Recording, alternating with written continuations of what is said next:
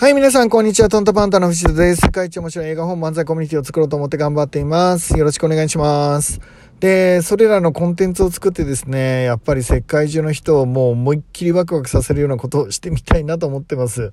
で、あのーそんな僕なんですけど、じゃあね、今日のテーマに行ってみましょうかね。今日のテーマは、えー人の不幸を喜ぶなっていうテーマですね。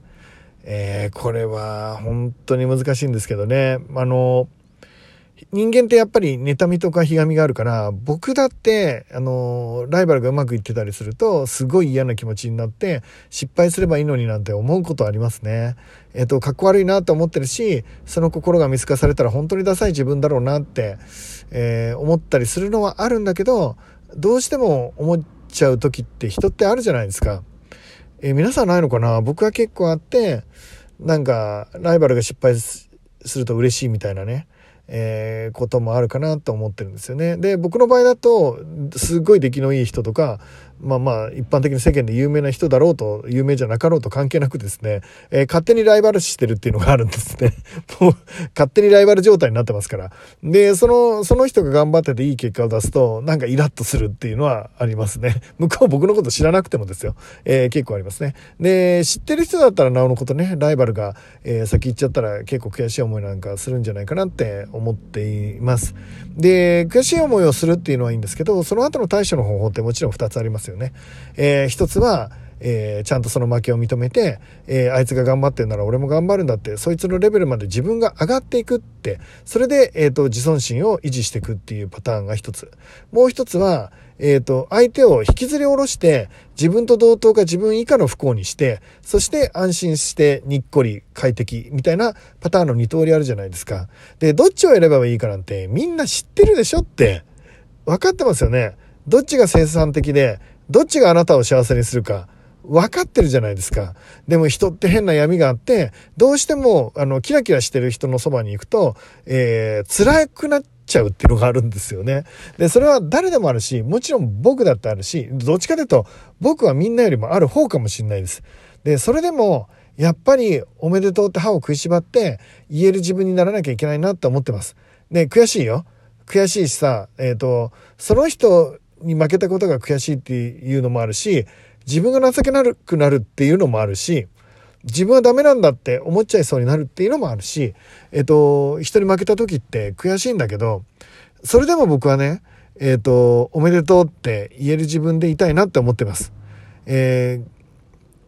昔いろんなことで負けてきました。えーみんなはね、僕ってどう見えてるのかな何でもうまくいってる人に見えてんじゃないですかね。えっ、と、いわゆるエリートっぽい。えー受験もうまくいって子供の頃から金持ちでみたいな。で、えっ、と、何だ、会社でもエリートで、いわゆる出世もまあまあしててみたいな。で、えっ、と、大学院行って博士課程まで行ってみたいな。これもうエリート中のエリートで、いつも上からね、みんなを見下して、悪い意味で見下してて、いい意味で言うと優しく包み込んでてみたいな。まあそういう感じの人に見えてるかもしれないですよね。でも実際はね、全然違うんです。全然違います。えー、と僕の生い立ちはそんなにすごい金持ちで裕福で余裕でっていうわけでもないです。いずれその辺の話はねまあどこかの機会でまたしたいと思うんですけどそういうわけでもないし受験は落ちてばっかりです。基本的に第一志望に受かったことはほぼないですね。えっ、といつも落ちてあの親父に怒られてみたいな感じですかね。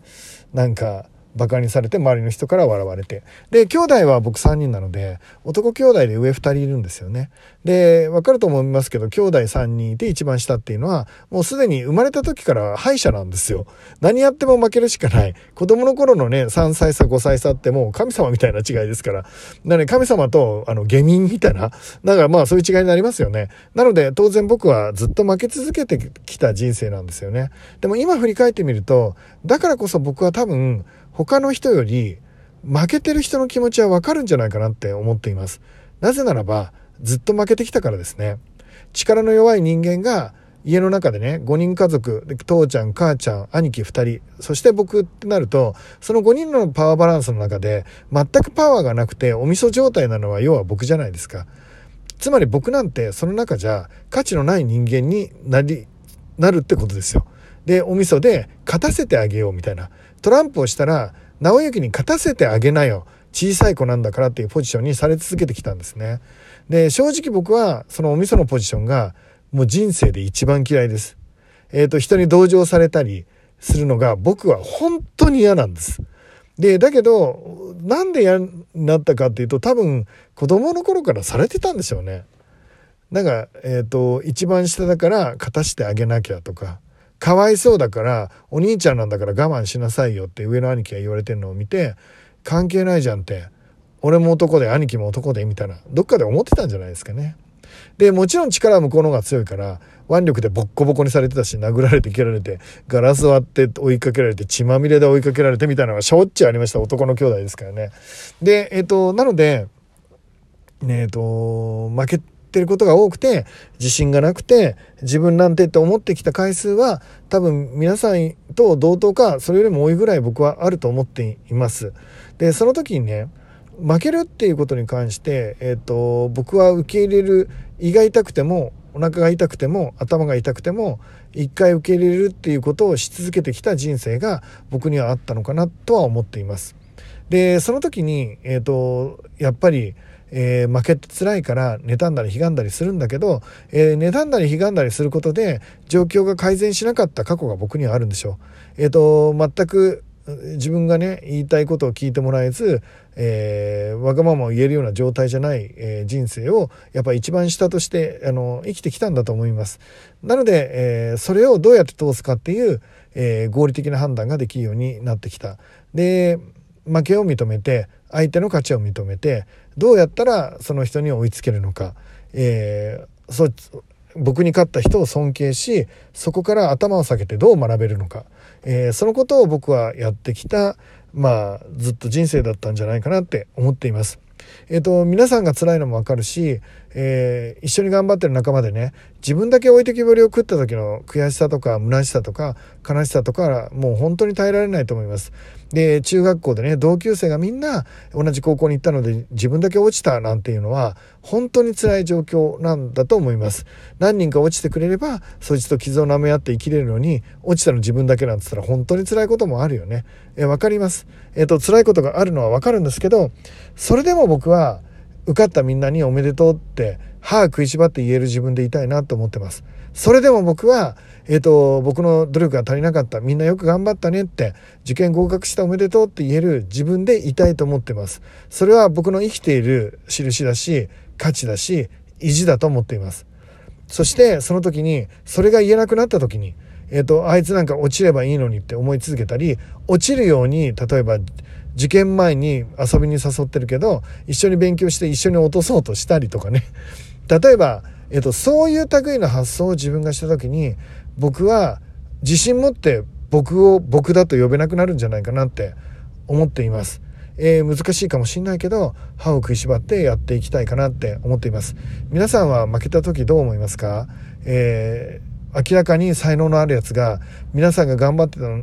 頑張ってる時に軽々とえー、二足飛び三段飛び四段飛び十段飛ばしで上に上がってる姿を見た時に皆さんどんな気持ちになりますか？すごいなっておめでとうって、えーと、下から追い上げてきた後輩が軽々とあなたを抜いてた時にどう思いますか？おめでとうって言えるかなって心から言うことは難しいかもしんないけど言うんだよ。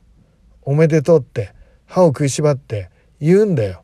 自分の情けなさも。その人との差も何でもって生まれた才能がこんなに違うんだっていう悔しさも全てひっくるめてそれでもおめでとうって言うんだよ。そこから僕らの逆襲は始まる。えっ、ー、と自分と、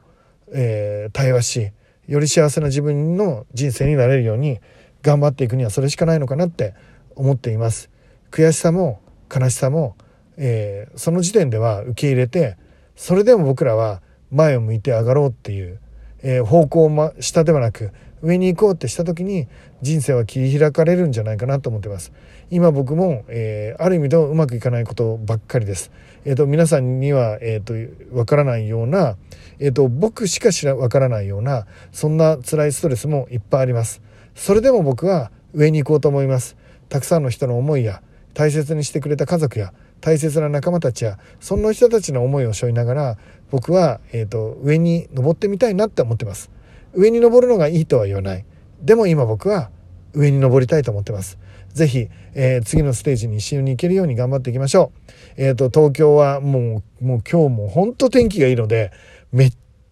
ちゃワクワクしますよね。えー、気持ちいい。気持ちいいっていう感じですね。えー、ぜひ皆さん一緒に上に登っていきましょう。ということで、いってらっしゃい。